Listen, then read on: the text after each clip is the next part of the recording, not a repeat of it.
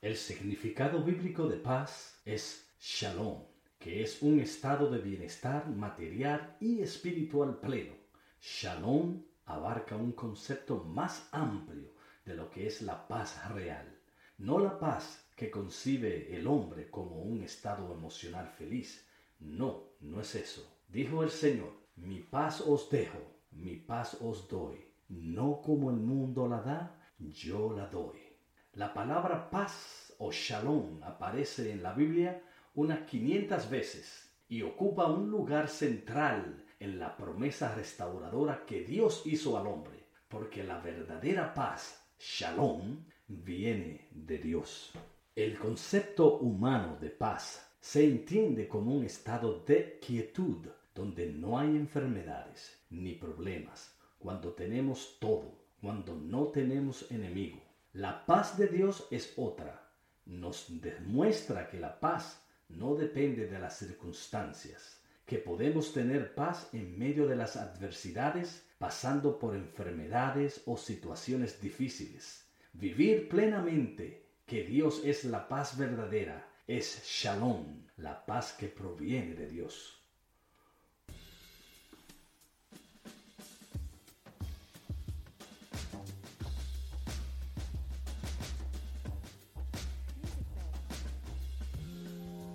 Shalom. Hola, ¿qué tal? Este es tu hermano y amigo Julio Chicón en otro segmento más, cuando Dios toca. Hoy estamos hablando de esa palabra tan dulce que suena allá en el Golfo Pérsico, vamos a decir, tantos como los israelitas como los musulmanes utilizan esta palabra bastante para saludar a sus vecinos, a sus parientes. Shalom, que significa paz. Nuestro Señor habló de la paz, pero no es la paz que te da el mundo, no es la paz que busca el mundo tampoco. Esta es una paz que sobrepasa todo entendimiento. La paz de Dios, la paz de Cristo. Ya hablamos del amor, que es uno de los frutos del Espíritu, hablamos del gozo, pero hoy estamos hablando de la paz, que es otro de los nueve frutos del Espíritu. Y dice la palabra, Isaías capítulo 9, verso 6, porque un niño nos ha nacido, un hijo nos ha sido concedido, sobre sus hombros llevará el principado, y su nombre será consejero admirable, Dios fuerte, Padre eterno y príncipe de paz. La Biblia tiene mucho que decir acerca de la paz. El Señor Jesús habla de su don de la paz. La paz os dejo, mi paz os doy. Yo no la doy como el mundo la da. No se turbe vuestro corazón, ni tengas miedo. El apóstol Pablo habla de la paz que viene de Dios. Dice, justificados pues por la fe tenemos paz para con Dios por medio de nuestro Señor Jesucristo. Romano capítulo 1, verso 5. Define el reino de los cielos en términos de justicia, paz y gozo, y nos exhorta a seguir lo que contribuye a la paz y a la mutua edificación. Se nos exhorta, si es posible, en cuanto dependa de vosotros, estar en paz con todos los hombres. Una de las grandes bienaventuranzas es una felicitación a aquellos cuyas vidas tienen como resultado llevar a los hombres a una correcta relación con Dios y con los demás seres humanos. La paz es el deseo universal de todos los hombres. Los estadistas y los diplomáticos de este mundo trabajan para lograr una paz exterior mientras que Cristo vino para dar la paz interior a los hombres y mujeres individualmente. Mira, hay muchas definiciones de la paz.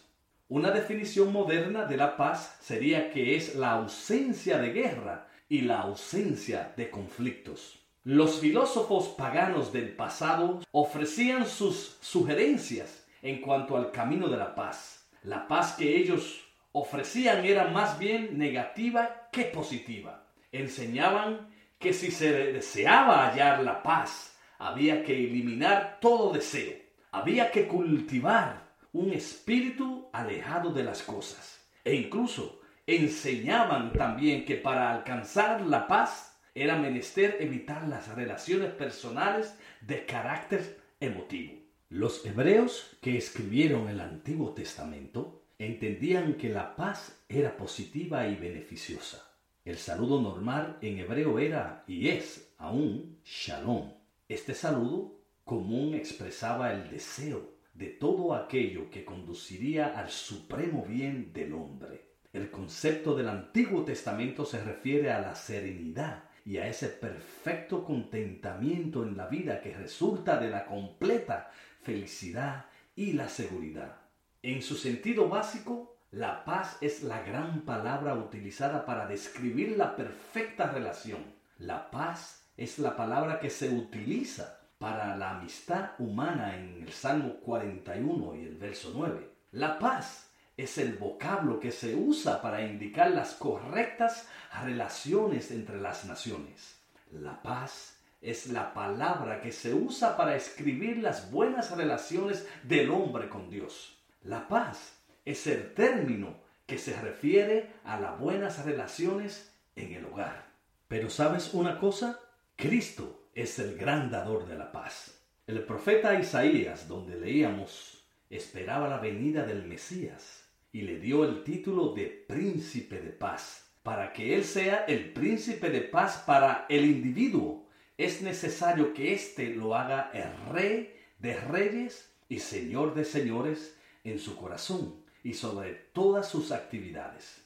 Jesucristo vino y murió por nuestros pecados para que fuésemos restaurados a una correcta relación con Dios. Esta posición de ser aceptado en los ojos de Dios viene a nosotros por el acto directo de Dios, cuando ponemos nuestra fe y confianza en nuestro Señor Jesucristo como Salvador y Señor.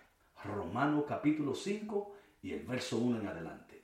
La paz es el don de Cristo Jesús habló a sus discípulos inmediatamente antes de la crucifixión diciendo, mi paz os doy. Juan 14, 27.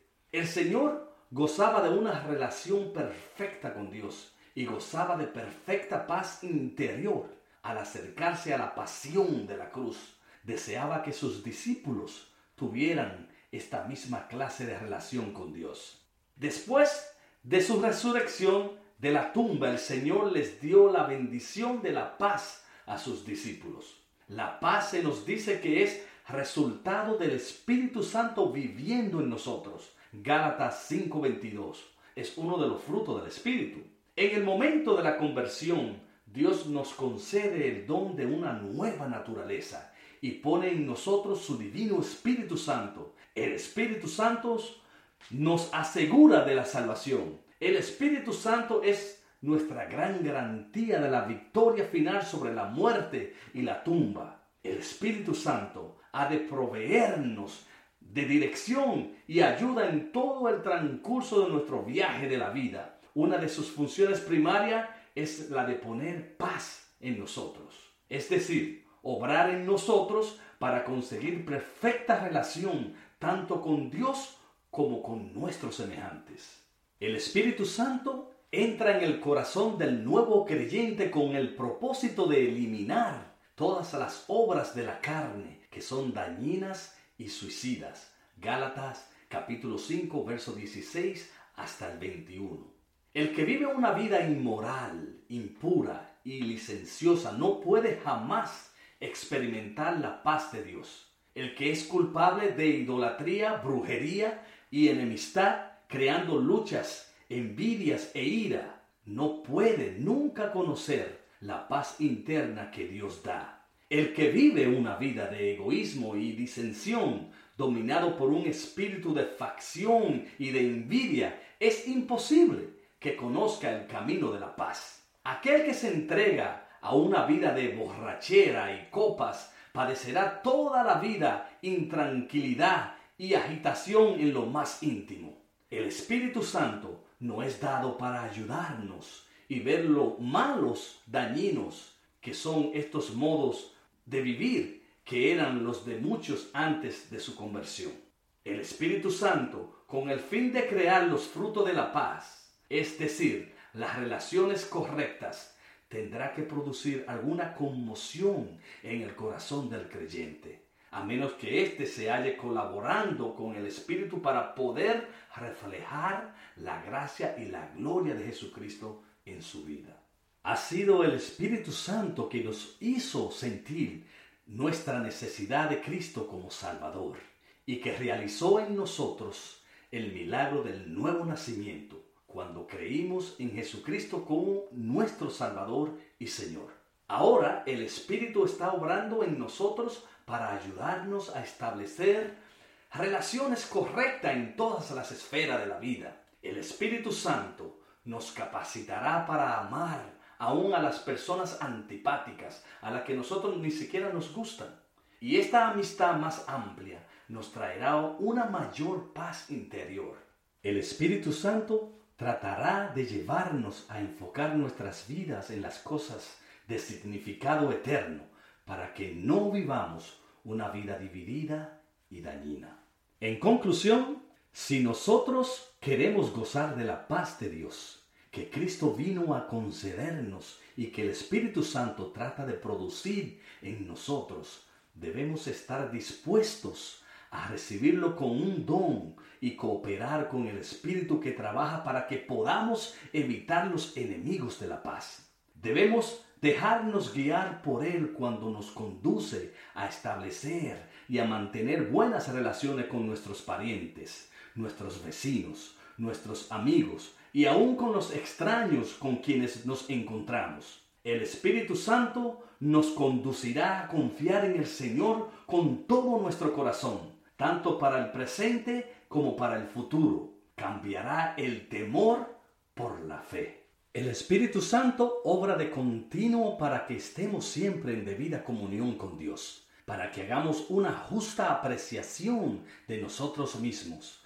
y también de lo que valen los demás. El Espíritu Santo quiere darnos aquella paz interior que el corazón anhela.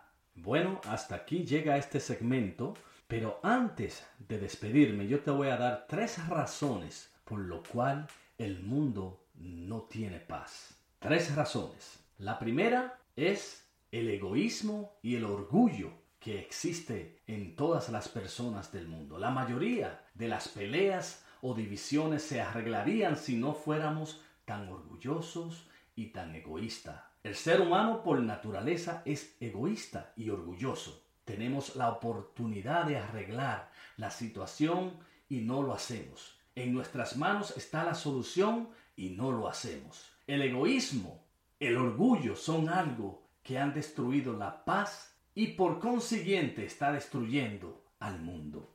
Por segundo es la incredulidad de la existencia de Dios. Muchos viven y creen que no existe un Dios y al vivir pensando de esa manera, tenemos que estar conscientes de que no hay límite de nada, no hay bien, no hay mal, y cada quien puede hacer lo que le plazca, no importando las consecuencias de los actos, porque si no existe un Dios, ¿quién establece la separación del bien y del mal? Tenemos que reflexionar y razonar un poco. Dios es el creador del universo. Él es el dueño de todo y Él puso límites y consecuencias. Cuando obedezcamos sus palabras, la paz y las guerras empezarán a disminuir. Lo tercero es el concepto erróneo que tenemos de Dios. Existe mucha gente que cree en Dios, pero a su manera.